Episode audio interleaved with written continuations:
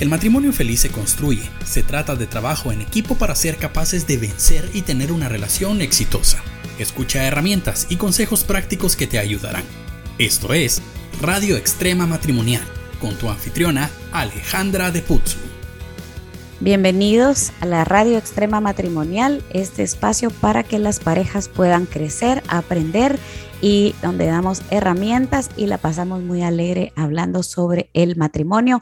Soy Alejandra de Putzu y hoy tengo como invitado, bueno, no es invitado, es mi co-host, la verdad, Iván Pirela. Bienvenido, Iván. Gracias, Ale, y gracias a toda la audiencia de la radio extrema matrimonial. La otra semana tú vas a dar la bienvenida. La otra semana yo la doy, me toca, me toca, me toca, me toca. Saludos a todas las personas que están conectadas a este podcast de la Radio Extrema Matrimonial, ya sea que hayas participado en algún reto de empoderamiento matrimonial o que seas una persona que consume habitualmente los contenidos que, que colocamos por nuestras plataformas para mejorar tu matrimonio. Bienvenido, siéntete cómodo y disfruta porque este va a ser una serie de podcasts bien, bien, bien interesantes para nuestra relación. Sí, estamos en, el, en esta serie acerca de la infidelidad y hoy vamos a a platicar un poquito de em, qué se supone que haga o qué, qué me va a pasar ahora que me di cuenta que me fueron infiel. Wow. ¿Qué, qué, qué sucede en la mente de la persona que sufre? Porque comienzan una serie de cuestionamientos, este, Ale, ¿no? O sea, eh, en qué fallé, qué pasó, cómo fue. O sea, porque este, comienza, hay, hay personas que tenían una confianza en que todo estaba bien, en que todo estaba de alguna manera funcionando bien, pero luego el, el golpe de la infidelidad, entonces ahora se cuestiona todo. O sea, incluso no desconozco la persona con la que estoy casado o casada, etcétera, etcétera. Hablemos de algunos de estos cuestionamientos que nos conseguimos de manera más habitual, Ale, en la mente de, de, de, una persona que ha sufrido infidelidad. Yo creo que, que el golpe, la pérdida, el luto que empezás a sentir es algo muy fuerte, ¿verdad? Yo he hablado con personas que han pasado por una infidelidad y me dicen esto es más duro que una muerte. Wow. Porque en la muerte la persona se va y ahí termina, pero a esta persona la tengo que volver a ver al día siguiente. Es la mm. persona con la que yo vivo, es la persona con la que comparto una cama y la tengo que seguir viendo todos los días, a menos que ya se vaya o que no esté en la casa, pero igual va a estar en mi vida constantemente. Entonces, el luto de una traición, porque eh, la infidelidad es traicionar nuestros votos matrimoniales, Nuestra, nuestros, eh, lo que nos prometimos el uno al otro, ¿sí? Y, y creo que es uno de los lutos más grandes que hay. Entonces tú sabes que, los lutos tienen un círculo, ¿verdad? Tienen un, proceso en donde empezás negándolo, en donde no lo aceptas, el tiempo va pasando, entonces ya viene la aceptación, tenés que crecer eh, y, ser una mejor persona para que el luto tenga un propósito, por decirlo de esa manera, y no quedarte en depresión o no quedarte en, en un momento diferente eh, emocionalmente. Puede ser abrumador entonces para una persona este, claro. un momento como este. Claro, y yo creo que si hay alguien que nos está oyendo ahorita, que está en esta situación, te queremos decir que no estás solo, que no estás sola. Lo más importante es saber que aunque en este momento estás pasando por un momento tan difícil en tu vida, hay una luz al final del camino. Hay esperanza, hay restitución y puedes salir adelante. Hay dos rutas, hay dos rutas. Una de ellas que continúen juntos y, y, donde, donde ponemos nuestra esperanza como personas que servimos a matrimonio. Y hay lamentablemente otras rutas donde no continúan juntos, pero sea cual sea, nuestro objetivo, y creo que el del Señor sobre todo, es que cada uno de ustedes eh, transiten en paz este, la nueva temporada después de sufrir una, una, una, una, traición. Estamos hablando de las preguntas que suceden en la mente de una persona que ha sido traicionada y que ha sufrido de adulterio. Y mira, la primera que mucha gente hace es, ¿por qué yo tengo que buscar ayuda si yo no fui el culpable? Wow porque soy yo el que tiene que buscar ayuda. Ajá, porque yo también. si, yo, si, yo, no tengo el problema. Yo no tengo el problema, yo no fui el que fui infiel, porque yo también tengo que ir a, pedir ayuda, a buscar a un terapeuta o buscar a mi pastor o a un consejero o a cualquier persona que me pueda ayudar. ¿Por qué tengo que ir a hacerlo yo? ¿Por qué, Ale, crees tú que la idea de, la infidelidad es un problema solo del que fue infiel? Yo creo que, mira, uno es el perpetuador, por, por así decirlo, ¿verdad? Que es mm. la persona que tuvo la intención y llegó a, a hacerlo, pero también hay falencias en la otra persona. O sea, si yo estoy feliz, y lo hemos hablado en otros episodios, si yo estoy feliz, si yo estoy contento, si tengo mis necesidades cubiertas, pues es, creo que, que es una tontera ir a abrir la puerta para, para el camino del mal. Total. ¿Verdad? Pero definitivamente hay gente que, que llega a ese punto y que la otra persona dice, ¿y yo por qué tengo que vivir esto? Y creo que esa misma negación de no ponerle atención a los problemas matrimoniales es la misma negación de hacer esta pregunta, decir, ¿y yo por qué tengo que ir? Pues algo, ah, más de algo hizo usted. Más o, de, o, no hizo. O no hizo. O no hizo que debió haber hecho. Exacto. Entonces, creo que, que esa, esa pregunta, creo que sí necesitamos buscar ayuda, te voy a decir, porque cualquiera que sea el camino que vamos a tomar, vamos a necesitar crecer. Vamos a necesitar una mano amiga, vamos a necesitar dejar el pasado atrás, vamos a necesitar eh, sanidad de muchas cosas para que este proceso tan difícil tenga un fruto positivo en mi persona al final. Porque de nada me sirve ser una persona que pasó por una infidelidad y al final del proceso quedarme amargado, quedarme lleno de frustración, quedarme en, o sea, retroceder en la vida. Y, yo creo, Ale, en base a lo que estás diciendo, que la relación de aquí en adelante va a requerir estrechamente de ambos para salir adelante de esto.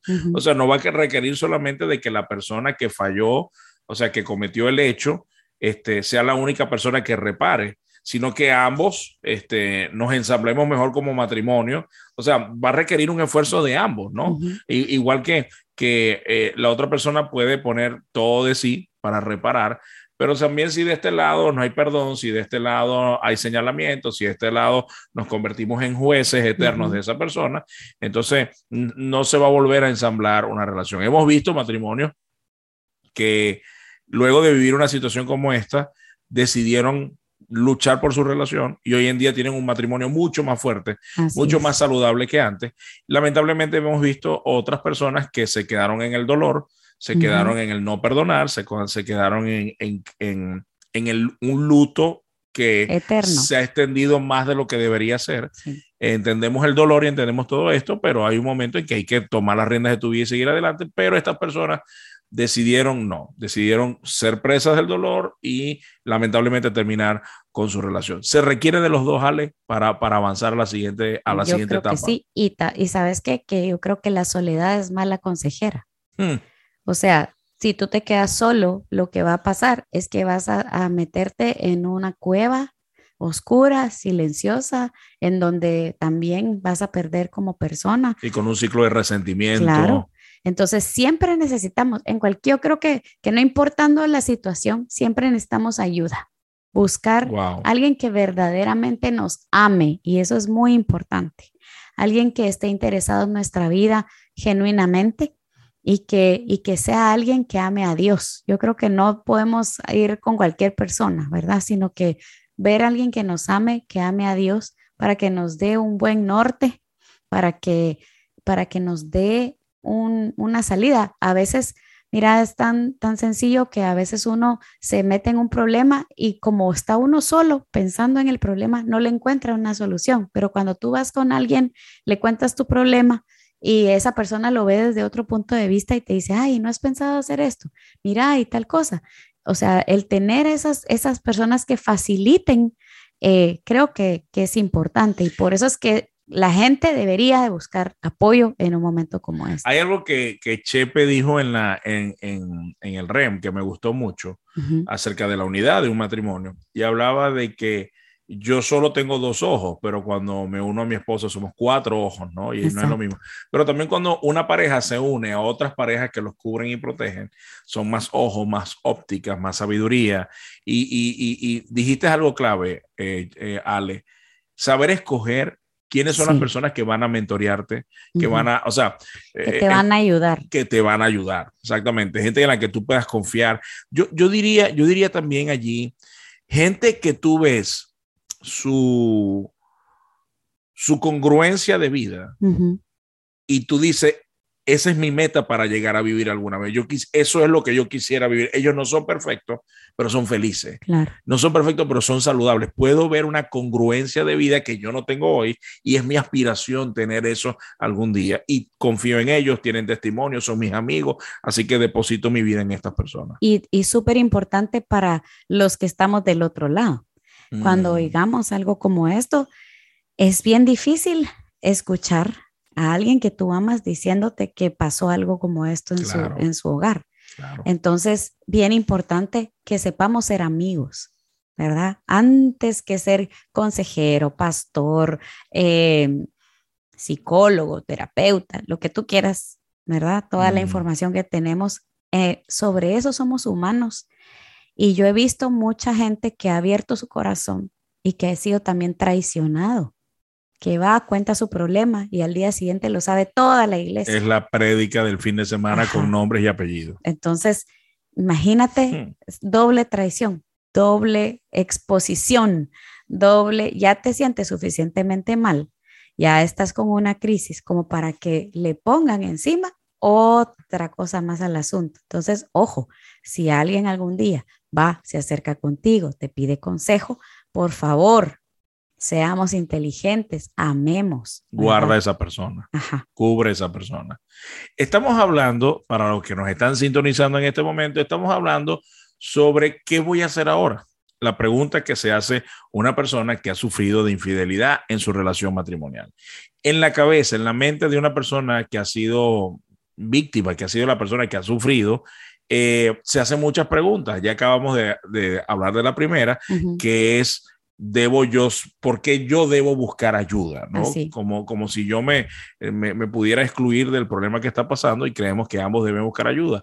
¿Qué otra pregunta, Ale, se hace la gente que ha sufrido de infidelidad? Mira, mm, creo que, que muchos eh, piensan cuándo voy a recuperar la, la normalidad, cuándo me voy a, a sentir en control de nuevo. Wow. Porque el pasar por una experiencia de infidelidad te mueve todo, todo tu, todo. O sea, tu familia, como tu dinámica con los hijos, con la familia política.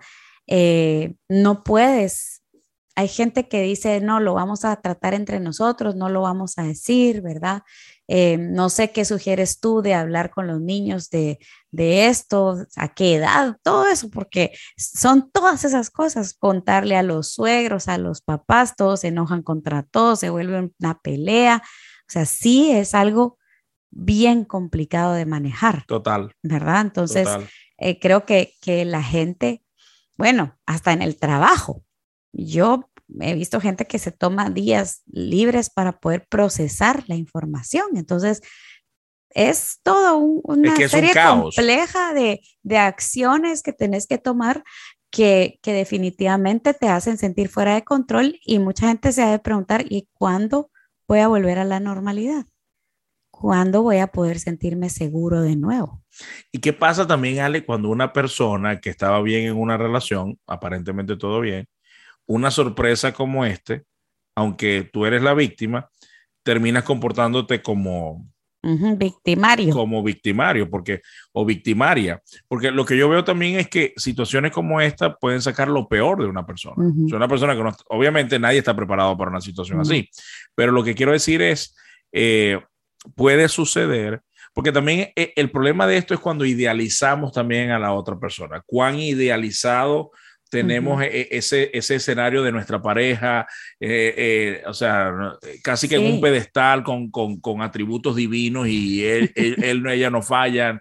Eh, lo, lo, que quiero decir es, he visto personas, hombres y mujeres, que son de una manera, con un temperamento, un carácter eh, bondadoso y luego de una situación como esta se convierten en personas amargadas, antipáticos, antipáticas, rebeldes, eh, vengativos, iracundas, iracundos. Entonces, yo digo, wow, ¿en qué momento esto te puso en una condición que no se parece a quien tú eres. Claro, y sabes que otra pregunta que se hace la gente es, ¿cómo me pasó esto a mí? Yo creía que soy infalible y creo que ahí es donde mucha gente se queda perdida. ¿Por qué? Porque dice, ¿cómo me pudo pasar esto a mí si yo hacía todo bien, si yo tenía esto? Pero cuando pasa el tiempo, encontrás todos estos montones de, de, de fallas de carácter que seguramente estaban ahí y que tal vez no se notaban tan activamente como hoy, pero que, que hacían o sea, una persona no se puede negar en su personalidad. Si tú no has sido transformado, si tú no tenés un buen carácter, lo vas a sacar en algún momento del día. Entonces, la, mejor, la persona que mejor te conoce es tu esposo, tu esposa, tu pareja. Y seguramente, como tú dices, en afuera se miraba una cosa, pero adentro vivías otra. Entonces la gente mm. dice, ¿cómo me pudo pasar esto a mí? Bueno, Ah, pues algo hiciste para que pasara y cuando la gente es transformada, estos, todos estos frutos de carácter que tú describís, decís definitivamente, pues por eso pasó, ¿verdad? Entonces, creo que, que, que tenemos que abrir un espacio para que la gente diga, bueno, ahorita estoy en un caos, ahorita estoy pasando por una crisis, pero todo tiene que llegar a un momento de calma. Tú sabes que después de una tormenta viene la calma. Después de un terremoto, para de temblar la tierra. O sea, siempre viene la calma después, pero tengo que trabajar en medio de la calma también. No solo cuando estoy en medio de la tormenta voy a trabajar, no. Cuando esto se calma, cuando esto baja, tengo que trabajar, tengo que esforzarme. Yo creo que difícilmente, en base a lo que estás diciendo, Ale, una relación volverá a la normalidad de lo que vivían antes. Porque precisamente creo que esa normalidad anterior produjo lo que estaban viviendo el día de hoy. Sí. O sea, una vida más, llena de, de, una apariencia de total tranquilidad y normalidad y resulta ser que internamente habían tormentas y caos que, que, quizás uno de los dos lo desconocía o lo omitía. Yo creo que la expectativa hay que ponerla sobre la nueva normalidad, o sea, o mejor dicho, lo nuevo que Dios va a hacer. Ajá. Lo nuevo, lo nuevo que Dios va a hacer, porque no sé si va a ser normal, solo sí, sí sé que Dios opera en las cosas nuevas, ¿no? En, en, en, en por ejemplo, en una, en una, en una atmósfera nueva donde ahora sí conversan las cosas que se, siempre debieron haber conversado, donde el tono de la honestidad es mucho más acentuado, donde la protección eh, o proteger el corazón del otro, sea, ahora sí se vuelve mi meta y no voy a volver a abandonar el corazón de mi pareja por, este, para, para que no volvamos a tener un episodio como esto. O sea, o sea las cosas no van a volver a como eran. Van a, incluso yo he visto y lo hemos visto que, que quizás se va a convertir en algo mejor si permitimos que Dios haga la obra en nosotros. Fíjate que una vez yo eh, platiqué con una pareja que me dijeron, nosotros eh, nos acabamos de casar, ¿verdad? Y yo decía, pero estos ya tienen hijos grandes, ¿cómo así que? Porque habían tenido un problema de infidelidad y ellos se separaron, se divorciaron. Y luego se empezaron a extrañar tanto y a darse cuenta que tanto se amaban que volvieron y se casaron de regreso. Entonces dice, este, este nuevo matrimonio es el verdadero. Aquí estamos arreglando todo lo que no hicimos bien antes. y me encantó escucharlos. ¿Por qué? Porque se dieron esa oportunidad, ¿verdad? La oportunidad de volver a construir, de volver a poner bases, de, de reparar todas estas cosas que habíamos hecho con error. Entonces, la otra pregunta que, que la gente me hace es, ¿será que vamos a poder? ¿Será que vamos a poder perdonar? ¿Podremos con eso? ¿Será que vamos a poder salir adelante? Entonces, siempre les digo, miren, todo depende de que uno quiera, ¿verdad? Todo depende que les alcance el amor, porque eso es lo más importante, que te alcance el amor. Eh, y hablando de esto, te digo una cosa, yo he pensado y digo, ¿será que a mí me va a alcanzar?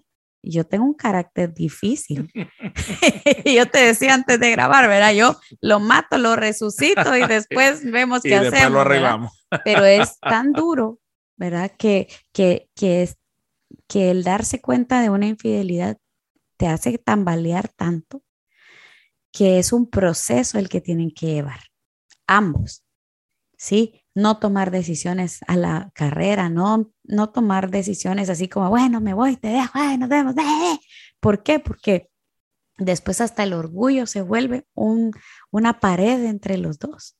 Entonces, em, creo que, que hay que mucha tela que cortar. Mucha tela que cortar, pero gracias a Dios contamos con ayuda, gracias a Dios contamos con sabiduría, gracias a Dios también espacios como esto de la radio extrema matrimonial, donde usted puede escuchar herramientas, donde usted puede escuchar sobre cambios, testimonios de transformación que realmente suceden.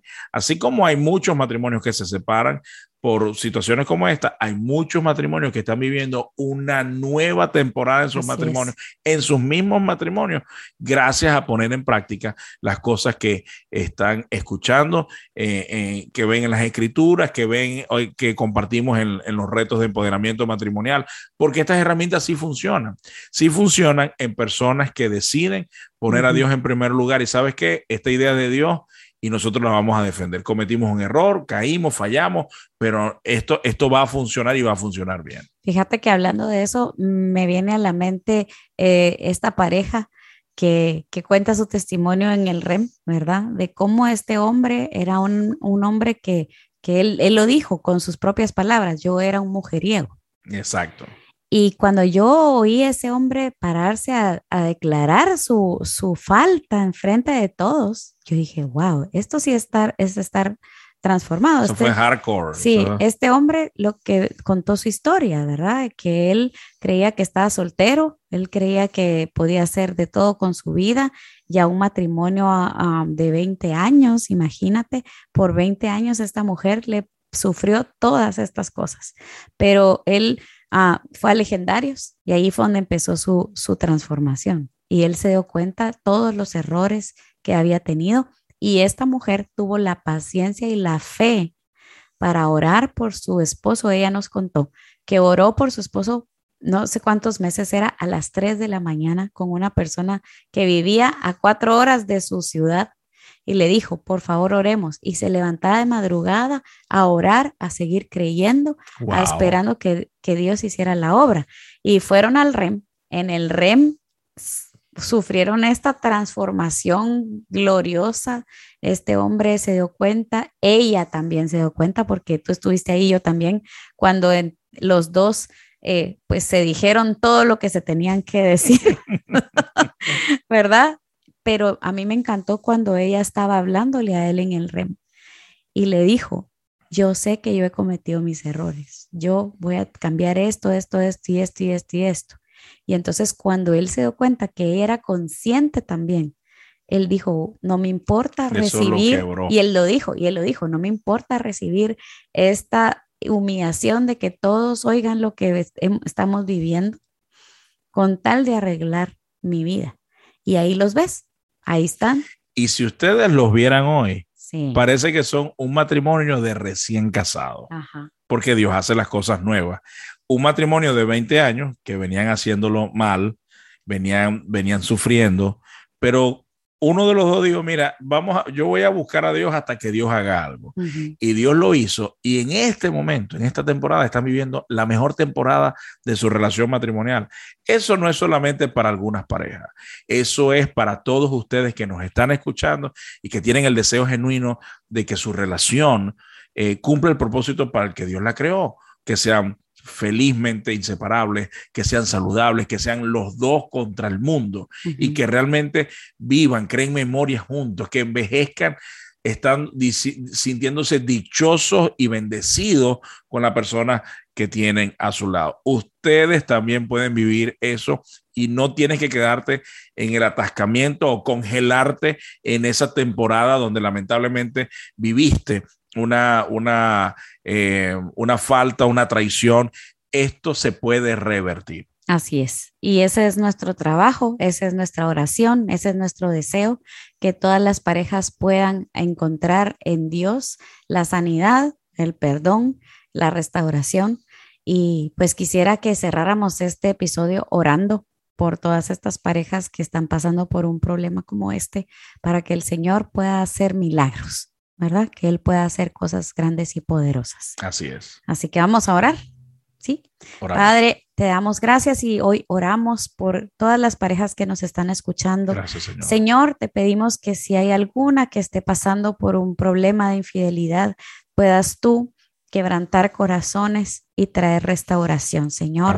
Yo te pido, Señor, que tú puedas abrir las puertas de los cielos y demostrar tu misericordia hacia estas parejas, Señor, que ellos puedan encontrar personas que les ayuden, que puedan encontrar recursos, Señor, para sanar, que puedan dejar el pasado atrás, Señor, y darse la oportunidad de empezar de nuevo.